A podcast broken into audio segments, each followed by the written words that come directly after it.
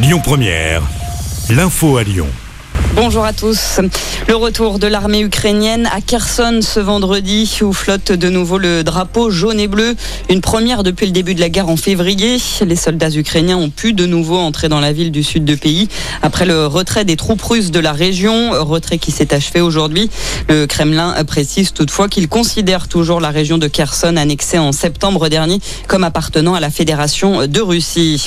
Dans l'actualité également, les migrants de l'Ocean Viking pourraient être dispatchés dans plusieurs pays de l'Union européenne. Au moins 11 États se sont engagés à reprendre ces passagers du navire humanitaire qui a accosté à Toulon ce matin. C'est ce qu'indique cet après-midi le ministre de l'Intérieur. Gérald Darmanin précise que cela concernerait 175 des 234 migrants qui se trouvaient à bord, saluant la réussite de cette solidarité européenne. Les réfugiés qui sont eux progressivement transférés vers un centre d'hébergement, c'est là que seront étudiées leurs demandes d'asile.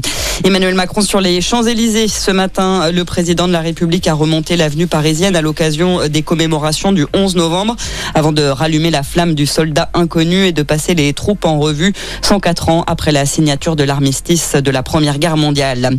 Le président américain lui est arrivé en Égypte. Joe Biden vient participer à la COP27, visite très attendue alors que les États-Unis n'ont toujours pas augmenté leur aide financière pour les pays pauvres afin de les soutenir face au dérèglement climatique. Dans le même temps, les scientifiques du Global Carbon Project assurent aujourd'hui que jamais le monde n'aura émis autant de CO2 produit par la consommation d'énergie fossile que cette année. Selon leur rapport à ce rythme-là, on assistera probablement d'ici 9 ans à un réchauffement d'un degré et demi de la température moyenne mondiale. Enfin en foot, l'ouverture ce soir de la 15e journée de Ligue 1. L'OL reçoit Nice à 21h. Les Lyonnais vont tenter de rebondir après leur défaite contre Marseille le week-end dernier.